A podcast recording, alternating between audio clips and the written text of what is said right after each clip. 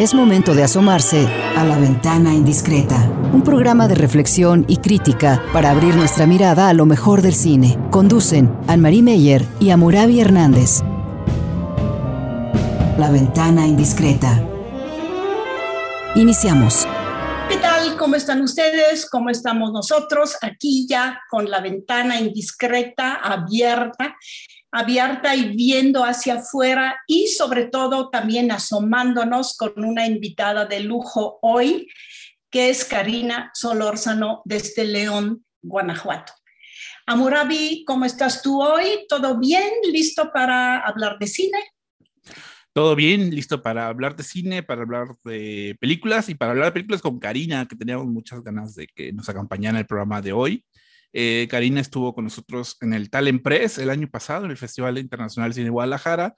Eh, fue parte de los seleccionados que estuvieron participando en este taller de crítica de cine especializada, que es para jóvenes críticos que están impulsando su, tarea y su proyecto de ser los siguientes críticos de cine. Eh, y nos da mucho gusto que gente de muchas partes, de pronto conocer gente de muchas partes del país que estén ahí en Guadalajara para hablar sobre el cine latinoamericano y Karina está con nosotros el día de hoy.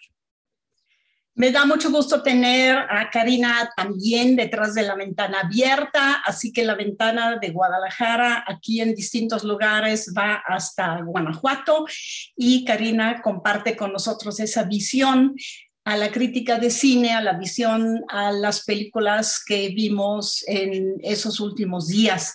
Karina fue para mí en el talent un descubrimiento, descubrimiento de una joven que uno dice, bueno, llega al talent con talento, como dice el talent, es una palabra que en el fondo a mí no me gusta porque talento hasta le dicen a los, los eh, realizadores como Godard, es un gran talento, pues eh, espero que sí haya tenido talento porque si no, no hubiera llegado a los 90 años todavía siguiendo en el cine.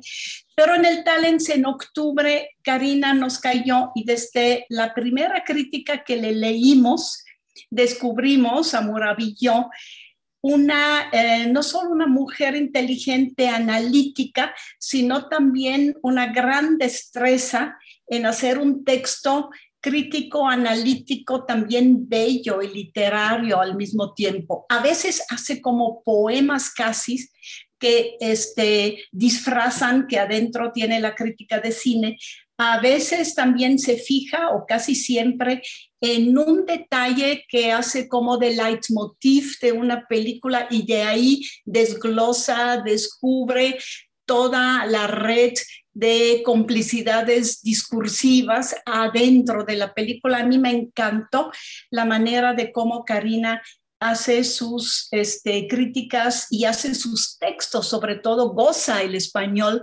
goza descubrir en las películas y en el lenguaje lo que es así como lo esencial de los dos discursos. Karina, bienvenida con nosotros. Estamos muy, muy este, contentos de tenerte aquí y vamos a platicar contigo un poco sobre tu manera de trabajar. Hola, muchísimas gracias por invitarme y gracias por todo, todo lo que me dices. Creo que nunca había tenido una presentación tan linda como la que estás haciendo. Karina, tú eh, eres de León, Guanajuato, ahí naciste, ahí te, educaste y llegaste a, enamorarte del cine. No creo que León, Guanajuato, bueno, hay por ahí un, festival, el Festival de Cortometraje que empezó en Guanajuato y también está en León. Y este, eh, pero ¿cómo, ¿cómo llegaste tú al cine? Sí, yo estudié letras españolas en Guanajuato y ahí hay un cineclub. Entonces, mi servicio social era en el cineclub y yo cortaba los boletitos y al final podía entrar a ver las películas. Y creo que fue ahí. Fue eso y también muchas películas en mi computadora, piratearlas. y a escribir sobre cine y, y en el momento, te, ¿detectas algún momento en tu vida donde te, digamos, empezaste a escribir sobre cine, a opinar, pero por escrito? Eh, siempre me gustó como escribir en general. Eh, no soy muy buena poeta, pero me hubiera gustado serlo. Eh, también como cosas de ficción y cuentos así. Y en, en la preparatoria hubo una vez un concurso de crítica de cine, pero no sabía yo realmente qué era, era como reseña o algo así. Recuerdo que escribí el final y me dijeron, es que no tienes que escribir el final porque si no ya arruinas la película el que te lea. Pero les gustó el texto y me dieron dinero ahí en, en esa época.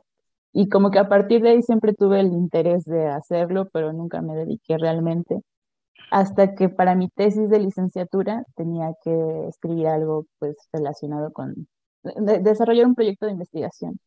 Y por esa época yo había conocido el cine de Chris Marker, entonces propuse escribir algo sobre Chris Marker y me dieron, me dieron chance, aunque fuera en una licenciatura de letras, ¿no? Busqué ahí la forma de combinar em, letras y, y cine como si fueran dos lenguajes autónomos. Entonces, no fue exactamente crítica de cine, pero sí fue pensamiento a través de películas y de palabras.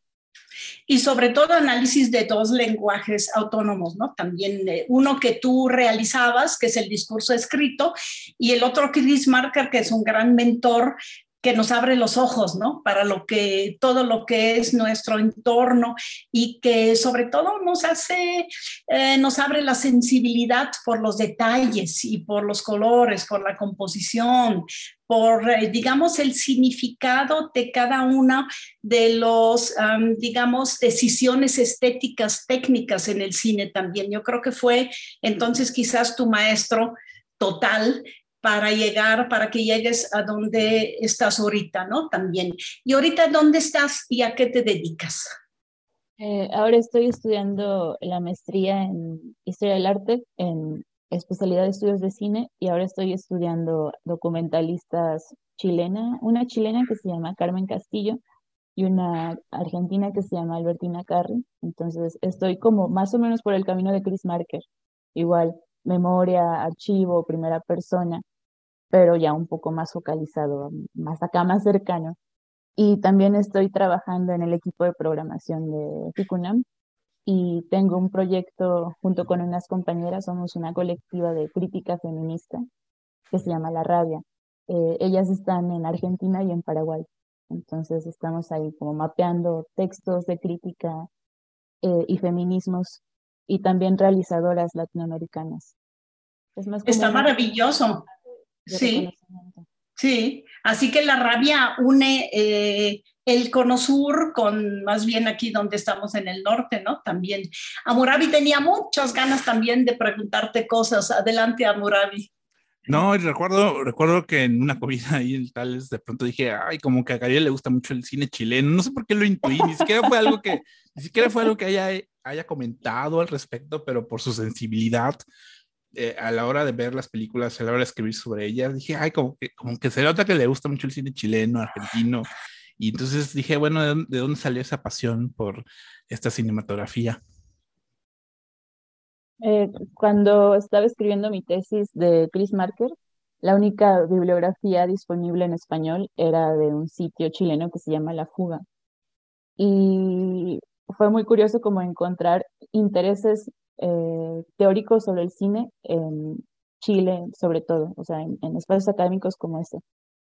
Y bueno, La Fuga y El Agente Cine, que es como un proyecto hermano, fueron los que me abrieron las puertas para empezar a escribir crítica de cine. Y como que siento que me formé con cierta visión crítica de allá. Y ahora que estoy investigando de mi tesis, eh, pues la, propuesta es como trabajar como con temas de Didi Huberman y yo había tomado un concepto que es como imagen luciérnaga, pero yo creía que era así como mi gran descubrimiento, así como ya encontré la categoría con la que voy a investigar mi tesis. Y ahora que estoy leyendo un, un libro sobre cine chileno que se llama Estéticas del Desajuste, que se acaba de publicar el año pasado, ahí están todas esas cosas, imagen luciérnaga, Dini Huberman, Rancière, y es como, ¿qué es esta coincidencia mágica? O sea, ¿cómo, se ha formado eh, cierta em, eh, línea crítica que tiene tanto eco acá, ¿no? Lo mismo con mis compañeras, o sea, estamos en espacios geográficos totalmente diferentes, pero hay una sensibilidad que nos une y la verdad es que no me lo logro explicar.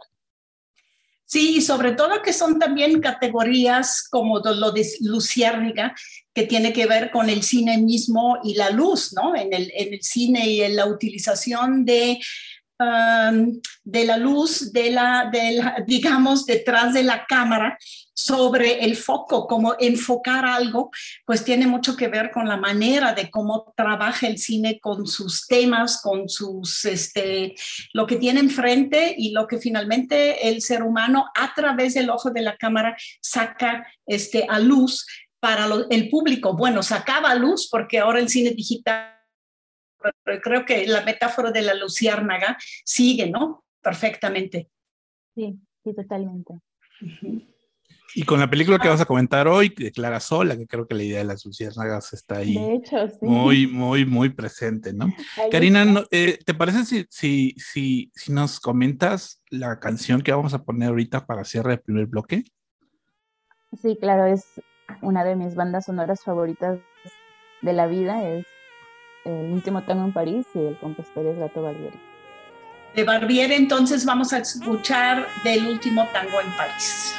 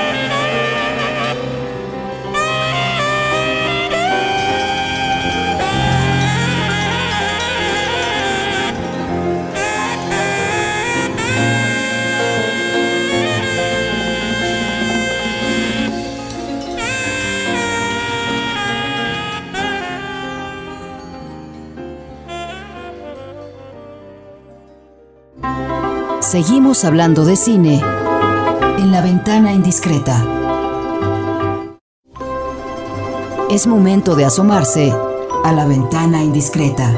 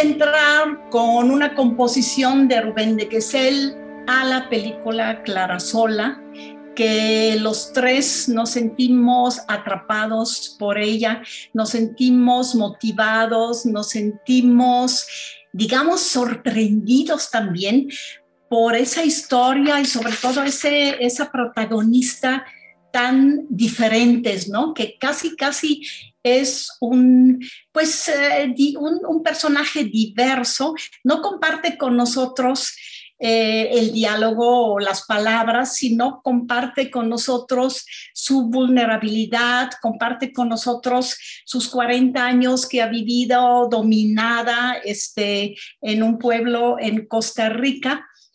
Es una película costarricense, pues ahí se ubica, pero este, la directora este, ha vivido en varios países, el papá es uruguayo, leí, la mamá costarricense, ella nació en Suecia, Natalie, Natalie Álvarez Mesén, y después se fue a estudiar a Estados Unidos, también estudió en Suecia, también vivió en Costa Rica, y nos propone esa película eh, que se nota que es con coproducción de otros países, pero también con coproducción con otros otro tipo de lenguaje eh, a nivel de guion, a nivel de imagen, a nivel de audio, de sonido.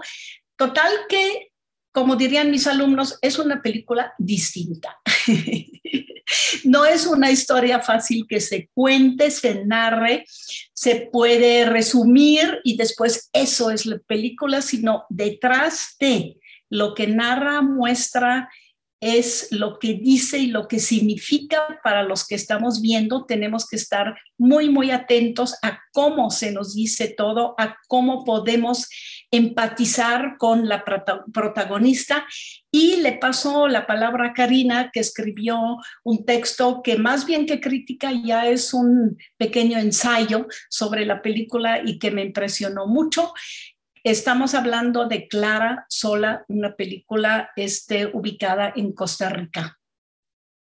Karina. Pues como comentas, la trama es muy minúscula, o sea, una mujer, Clara, cuyo nombre real, según ella, es Sola, porque ella puede descubrir el nombre verdadero de las personas y de los animales.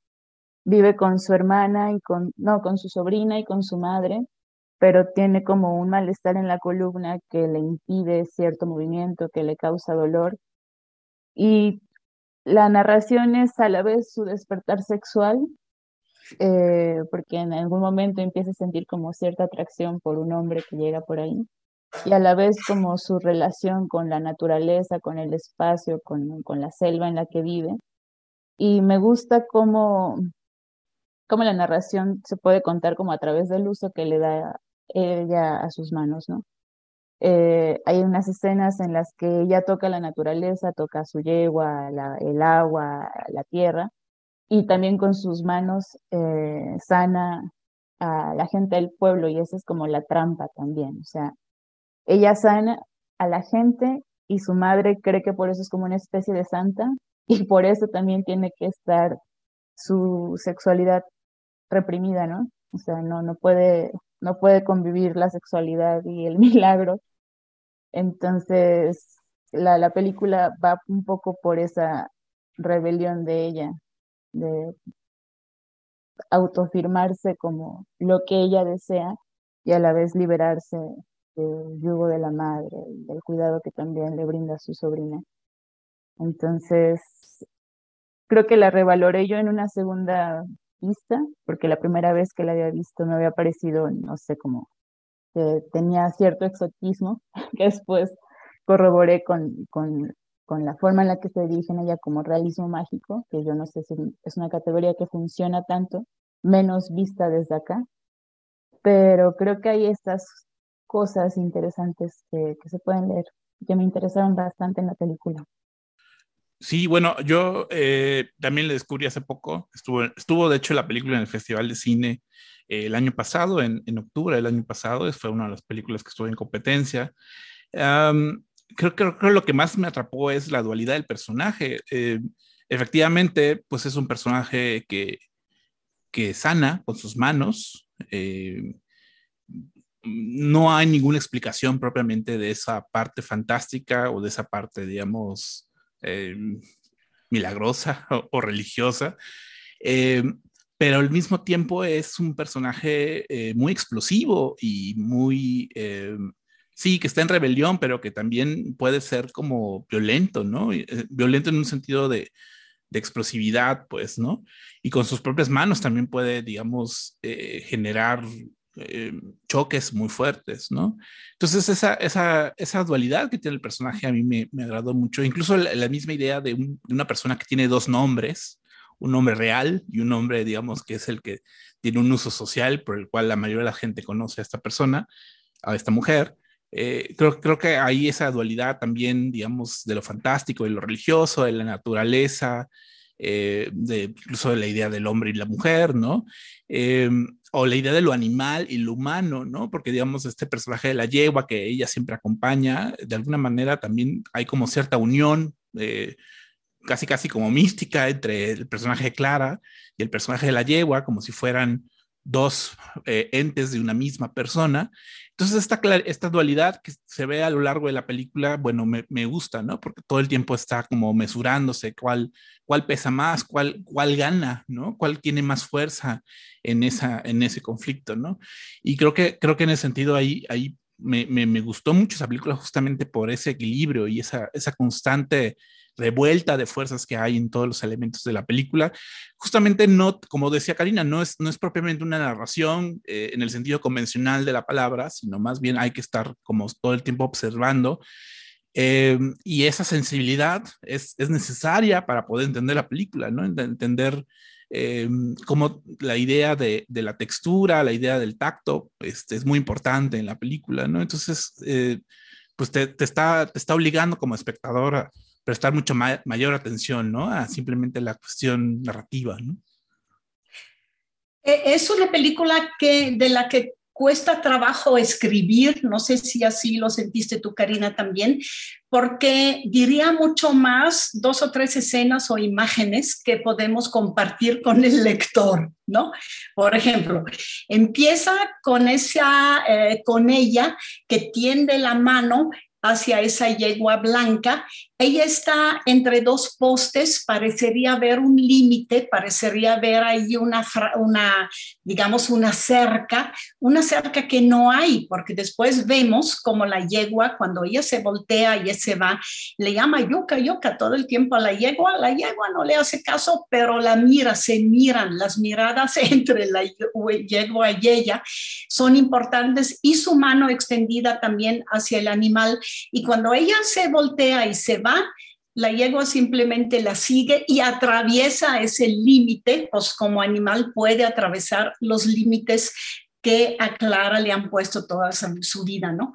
Le han eh, no solo casi, casi roto su, su, este, su espina dorsal, eh, tiene muchos dolores y va, este, camina como chueca. Hay que decir también que es una actriz maravillosa, que es bailarina en la, en la, en la, en la vida y entonces ella, ella es, le da presencia a ese cuerpo un poco deforme que se mueve lento, pero lo interesante es que también su mente se mueve lenta. Vemos que ella trae, cuando la llevan a la sanación, ahí a sus rituales religiosos, la madre le pone un este, corset que, que, casi, casi la asfixia y así la viste como de virgen y la lleva ahí a esos rituales para sacar dinero, ¿eh? para pagar este, lo, que ellos, lo que ellos gastan. Y eh, lo mismo se ve también que el lenguaje mismo y la manera de comunicación con los demás también está muy lenta y tiene como una ligera debilidad también mental en comunicarse con los demás. Para mí la película es una película de un proceso de liberación proceso de, una, de, proceso de liberación de una mujer este, castrada, este, eh, este, encerrada en un corset religioso, familiar, dependencia con madre, etcétera, etcétera, y auto también, auto castigarse casi, eh, a este, ya levantar la cabeza, eh, poder caminar bien y al final hay una escena, yo sí, yo sí cuento los finales, este, Karina, pues ni modo, hay un crujir de sus huesos que nos dice que ahora sí su cuerpo está entero, ella está levantada, tiene la cabeza levantada, tiene voluntad propia y ya se puede imponer ella al resto del mundo. Una película que termina así con esa liberación, para mí es una maravilla, porque muchas películas de liberaciones femeninas al final sí tienen un castigo hacia la mujer que se liberó y aquí no. Ella nos dice, ahora sí soy completa. No sé si tú la veas así también, Karina. Sí, totalmente. Sí, me gusta mucho eso de, del camino de, de la liberación femenina a través del deseo, ¿no? Y de reconocer el uso de sus manos. Eh, en, mi texto decía poner las manos en huelga para que no funcionen como, como el, el, negocio lucrativo de su madre, sino que la permitan a ella, le permitan a ella misma sanarse o, o, o conectar con la naturaleza o comunicarse con la naturaleza. Y me queda pensando mucho en lo, en lo que mencionas, en lo que mencionaste al principio sobre hablar de la película a propósito de, de una escena pensaba justamente en la escena de la luciérnaga y, y lo relacionaba con lo que comentamos al, al, final del último bloque sobre el cine digital, ¿no?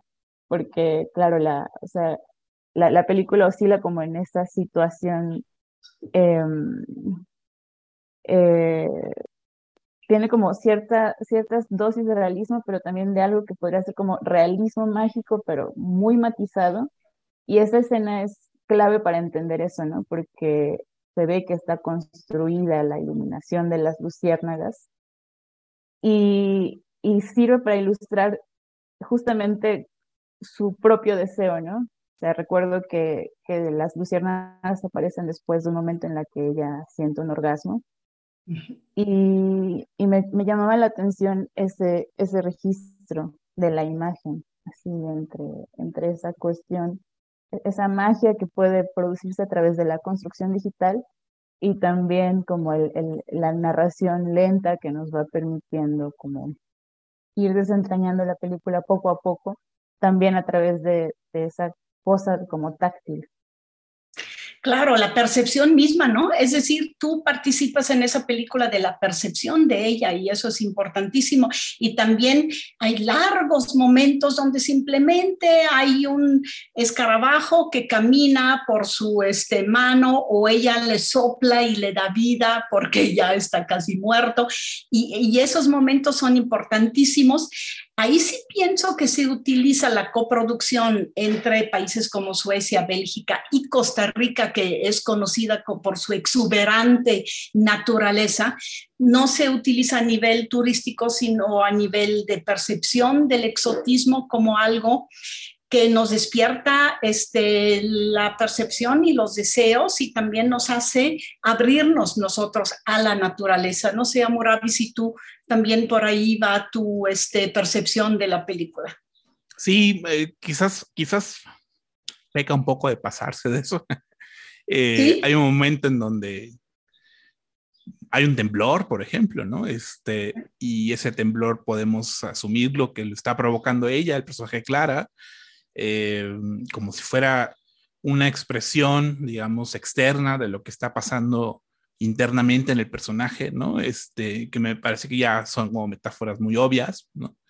Eh, pero sí, sí me parece que al mismo tiempo hay una belleza enorme, ¿no? En, muchas imágenes.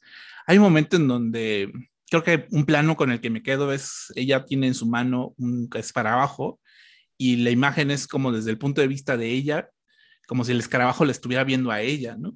Eh, e, e, esa imagen me parece hermosísima y no puedo dejar de pensar que sí, quizás haya alguna construcción digital, ¿no? Para poder eh, tener ese tipo de, imágenes y de planos. Pero creo que, creo que mm, me parece que también la película revela pues una, eh, una construcción como de, las, como de un mundo como Costa Rica y de la selva y de todo de manera bastante original, ¿no? O sea, yo me quedé con ganas de ver más de ese mundo menos turístico y más, digamos, eh, inmersivo, ¿no? En, justamente de, la relación de la naturaleza con, el humano. Y, por eso me, me, agradó mucho la película. O sea, eh, creo que tiene muchísima fuerza en ese sentido, ¿no? Entonces, yo, yo sí, también la, lo de las luciérnagas se ve digital, pero al mismo tiempo se ve muy bello eso, ¿no? Entonces, esa integración me parece pues como muy óptima, muy necesaria, muy, muy bonito, pues todo. La gestualidad, ¿no? Tú, Karina, hablas de las manos, por ejemplo, pero también la gestualidad de ella, que es muy diferente a los de los demás personajes, ¿no? ¿Cómo la viste? Sí, claro, por eso nos, nos llamó la atención cuando la vimos en, en Guadalajara, eh, todo lo que nos contó sobre la preparación con, con la danza y todo eso porque se nota que para eh, trabajar esa eh, gestualidad hay un trabajo físico detrás muy, muy interesante. Y, y sí, se, se, refleja en las manos, se refleja en la forma de caminar, pero también en la forma de hablar. Y, y ese final, sobre todo, también cuando, cuando la columna se, se, se, endereza, se endereza. Suena así como el crujido. También es una escena muy interesante. Sí, eh, Clara Sola es impresionante, ¿no? Y sí, como tú, yo también la tuve que ver dos o dos, no, incluso ya la vi tres veces. En pantalla grande, claro, impresiona mucho la, la digamos, lo, lo denso, lo, lo, fuerte, la tensión que te transmite la naturaleza. Y ya cuando la ves después y te fijas más en su rostro y en sus manos, también eso te transmite, a mí me, parece una construcción de todo el relato que sí es al mismo tiempo muy local, pero también llega a ser universal. Por lo menos ahí pienso yo que a lo mejor la coproducción abonó a ese, digamos, a ese mensaje universal de la película sobre una liberación femenina. Y eh, si les parece bien, aquí cerramos nuestro bloque. Uy, me gustaría hablar mucho más de Clara Sola. Yo creo que daría para otros dos programas, pero este, escuchemos ya para terminar ese bloque y a Clara Sola otra composición de Rubén de Gesell para la película.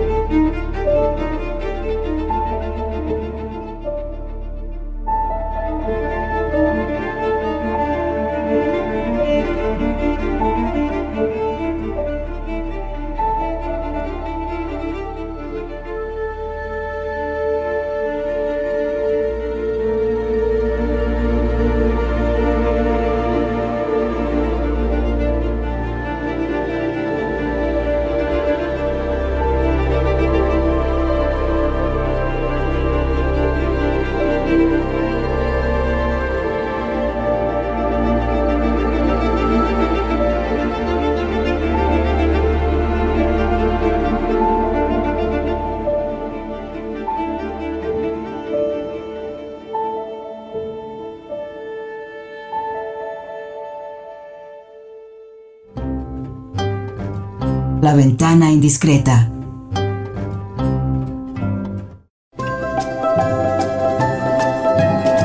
La ventana indiscreta.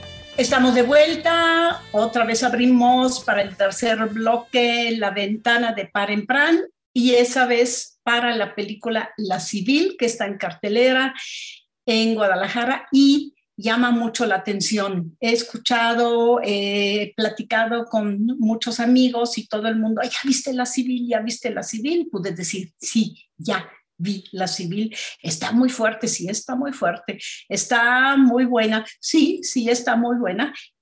Entre eh, Amurabi Hernández y yo y Karina, este, como Karina Solórzano de León, como invitada especial, vamos a platicar de la civil.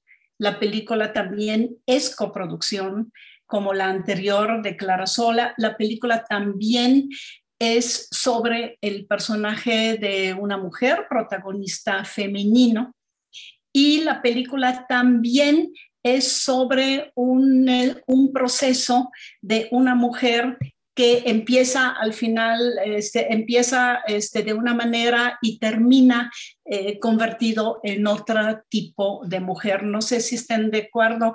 Ahí vemos paralelos entre las dos películas. La directora de La Civil es rumana, más bien belga rumana. Eh, nació en Rumania, luego se fueron, la familia se fue a Bélgica, luego ella estudió en otros países también, le dio la vuelta al mundo y sobre todo en esa película está en México porque le interesa el tema de la violencia eh, que obviamente también le viene el interés desde su país donde nació y también le, le interesa hacer un cine, yo diría, quizás no de denuncia, pero un cine sí con historias que muestran a personajes en entornos violentos y la reacción de esos personajes frente a sus entornos violentos. ¿Cómo la ves tú, Karina, este, ¿Y qué dirías sobre la civil?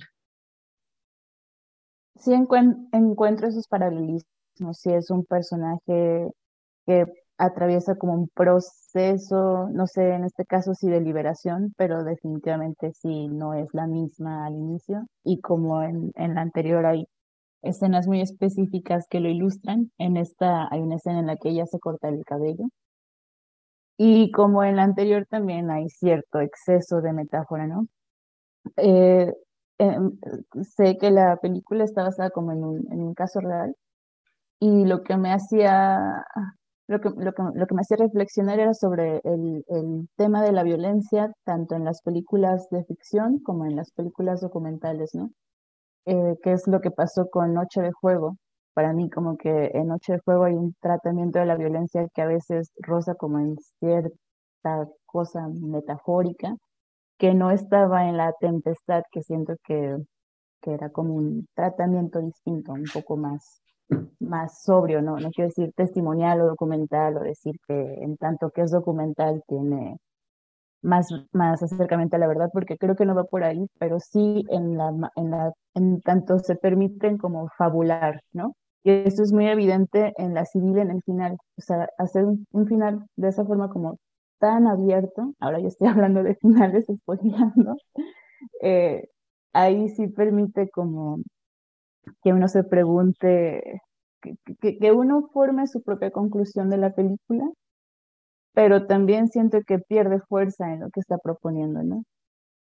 Es, ese final eh, se puede interpretar de mil formas eh, y rompe un poco también con, con, con, la historia inicial que va proponiendo. La, la historia es eh, esta mujer que se entera que le hacen una llamada para decirle que su hija está desaparecida, piden dinero primero, piden una camioneta después, vuelven a pedir dinero, ella no sabe qué hacer, acude a las autoridades o no, eventualmente acude con unos militares que le dicen que va a colaborar con ellos sacando la información.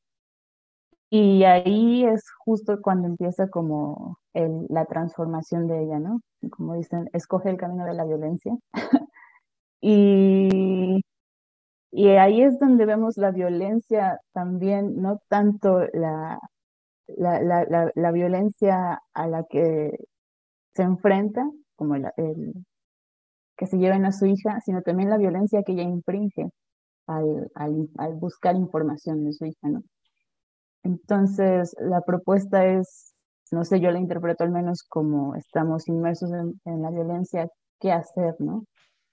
Y, ahí creo que tiene sentido que el, final sea abierto, pero me parece también que es muy peligroso. O estamos inmersos en la violencia, ¿qué hacer? No sé.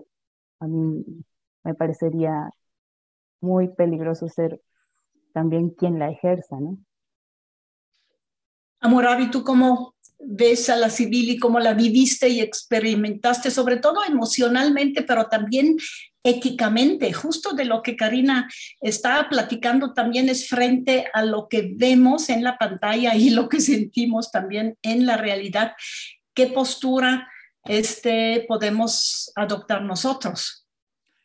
Sí, bueno, es que es difícil porque se basa en un caso real, eh, el de Miriam Rodríguez, el de esta activista eh, madre en Tamaulipas, de San Fernando de Tamaulipas, que justamente a partir de la desaparición de su hija, ella decide hacer por todos los medios necesarios, este, algunos de ellos incluso ilegales, eh, poder encontrar a su hija. Y, y em, bueno, yo creo que de entrada la película el título me parece muy revelador, ¿no? Hay gente que dice, bueno, la civil como una especie de justiciero eh, y la película como una especie ahí como de, ahí una reseña decía como una Liam Neeson mexicana, ¿no? En donde dice, te voy a encontrar y voy a hacer todo lo posible por encontrarte. Pero creo que también hay un momento en donde cuando ella, el personaje de Arcelia Ramírez, eh, va a una funeraria eh, y, ve la situación de los cadáveres y de cómo está rebasado el sistema forense en este país por todos los cuerpos que se encuentran en todo este país, eh, en algún momento ella dice, bueno, creo que el problema es que uno nos encargan a nosotros ejercer nuestra función de civiles y de ejercer nuestra responsabilidad frente a esta situación, como si nosotros tuviéramos responsabilidad frente a la violencia. Y esa, es asumir el personaje de una madre, que en este país casi siempre las madres tienden a cargar todo el peso de los problemas, eh, no nada más familiares, sino incluso del país. Esta idea de una madre que tiene que cargar ese peso y ejercer esa función que el Estado no puede dar, eh, de pronto me parece, no sé si la palabra es liberador, de pronto puede parecer como, wow, este, todo lo que un individuo puede lograr, pero al mismo tiempo es muy trágico eso, ¿no? Y creo que esa situación tan, tan difícil, ¿no? En donde eh, el personaje de una mujer que tiene que ejercer su función de civil, ¿no? De, ser quien busca, de ser quien investiga, de ser quien ejerce eh, castigos frente a lo que va descubriendo y de ser quien ponga orden y justicia en esa situación, eh, de pronto me parece que la película lleva eso a un nivel de fabulación bastante hollywoodense a mi gusto, ¿no? Este, y creo que eso no es lo que necesitamos en este momento para entender la situación de violencia en este país, ¿no? Por eso es como, te despierta un montón de cosas, pero no sé si eso que me despierta es lo que quiero entender de este país y de la violencia de este país, ¿no? Y quizás por eso es, me genera como, híjoles, no sé, no lo sé todavía, ¿no? Tal vez sí o tal vez no, pero, pero un poco es la, la sensación que me causó la película. Karina, ¿tú cómo la ves? leímos aquí hace un año en Cannes ocho minutos de aplausos del público para eh, Arcelia Ramírez. Ella ganó, la película ganó premios de cine de denuncia, cine político. Los, lo que leí después de Cannes, también en la prensa y de los críticos, es que le ponen etiqueta de thriller político o thriller de denuncia y todo eso. Em, cosas así que finalmente también como Amurabi me molestan un poco porque eh, crean como una heroína eh, para una película que um, tiene que romper lo, legal y volverse violenta y aliarse con la brutalidad incluso de, militares para hacer justicia. Eh, ¿Tú cómo la ves? Sí, me gustó esa referencia a Liam Nelson, porque sí, así, así está, ¿no? Incluso está estructurada de esa forma, como, como, el, como un thriller. Así la, el, el, conflicto, luego el intento de resolución, luego las, la, la, la, persecución, la venganza, todo eso. Y, y no sé, o sea, yo, para mí sí es como, como algo que da que pensar en tanto el tratamiento de los géneros o sea, yo sí pondría ahí el énfasis en pensar una película como, no sé, como hasta los dientes, en, en, oposición a una película como Noche de Fuego, eh, Sin Particulares, eh, La Y yo también había leído que era como una fantasía de venganza esta película. Y no sé, me, me parece problemático el tratamiento. Y bueno, la recepción que ha tenido en festivales europeos, pues recuerdo también el caso de Nuevo Orden, ¿no? o Nuevo Orden, también una película políticamente cuestionable, tuvo reconocimiento, no sé si fue en San Sebastián. Sí, sí, sí. En Berlín también. sí. Es el problema, o sea, como eh, eh, estas, estos premios que se les dan en, en festivales europeos a veces llegan un poco la crítica en México, ¿no? Sí. Eh, acá ya llega como con cierta visión un poco apapachadora y se, nos, nos cegamos también a la crítica. de hecho, la coproducción eh, cuenta también con fuerte injerencia de Michel Franco, ¿no? Que hizo el Ah, claro, sí, sí, sí. Y sí, y sí creo que hay como ese nuevo, yo diría cine de género mexicano, sí de denuncia política que eh, sí recurre a recetas del género y que a lo mejor son las recetas del género lo que un poco nos molesta pensando en que detrás tendríamos o nos gustaría ver como una posición más autoral, más ética también de alguien y esa no la notas. Es como aquí está el caso, eh, ustedes véanle y alguien que lo ve en el extranjero dice, ah, claro, en México mucho secuestro, mucho narco, etcétera, etcétera. Palomita es una más y nos gusta porque está bien hecha. Lo bien hecho aquí creo que tiene otro sentido este, de venta para el exterior y en México lo bien hecho de una película, bien hecho en el sentido de recetas de género, nos molesta quizás por eso, porque no es capaz de romper y me parece también un tipo de violencia del cine mismo con la situación de la violencia, ¿no? También, no sé cómo lo veas tú, Karina.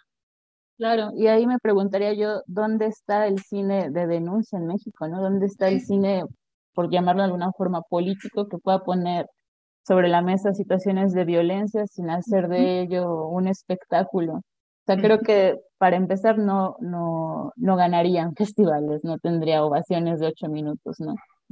Pero tampoco sé si se está haciendo. O sea, creo que la violencia es como un tema tan urgente que nos atraviesa que creo que para reflexionar sobre ello tenemos que tomar cierta distancia y las películas creo que también van a, van a venir después.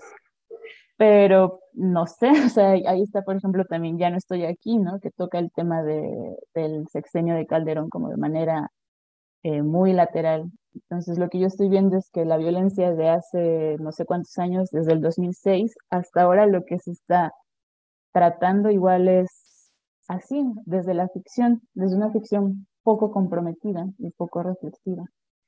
Incluso pues el primer planteamiento, la, el primer plan era de la directora rumana hacer una, un documental, porque ella conoció a la tal Miriam, que fue el caso real de la hija secuestrada y que ella se volvió activista y después la mataron a ella tenía ganas de hacerlo como documental, pero decidieron hacerlo como ficción porque obviamente la ficción vende más, ¿no? También vende mejor.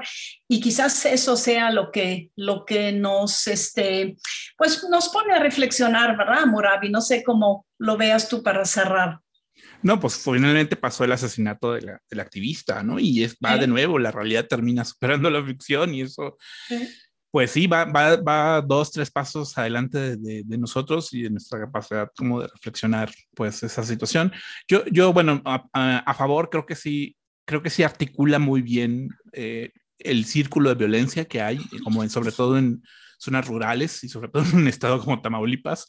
Creo que ahí sí me parece que articula bien el caso. La, la película es más como el tratamiento eh, de la civil, este, pero sí es una película que, bueno, eh, vamos a seguir viendo películas de ese tipo porque la realidad va a seguir siendo esa dentro de varios años. Y seguramente en el extranjero va a ser lo que llama la atención del cine mexicano. eh, hacer películas sobre nuestra realidad, pero también de una manera comercial para que se puedan vender un poco en el extranjero. Soy un poco drástica en ese sentido y con la conclusión, pero algo hay en la película costarricense Clara Sola y algo hay también en la civil que sí vemos que son películas que de lo local abren a lo universal y finalmente algo eh, de los que conocemos el ambiente de esos países nos hace falta como que sea este más fuerte al final. Karina, muchísimas gracias de estar con nosotros. Karina Solórzano, seguramente la escucharán más veces. Nos encanta platicar con ella, nos encanta su punto de vista. Amoravi, muchas gracias. Amoravi hace también la edición, la musicalización y muchas gracias a ustedes. Vamos a escuchar música de Tamaulipas. Felicidades a Jalisco Radio por sus 80 años. Bye. Hasta luego, muchas gracias. Nos estamos escuchando. Hasta luego, muchas gracias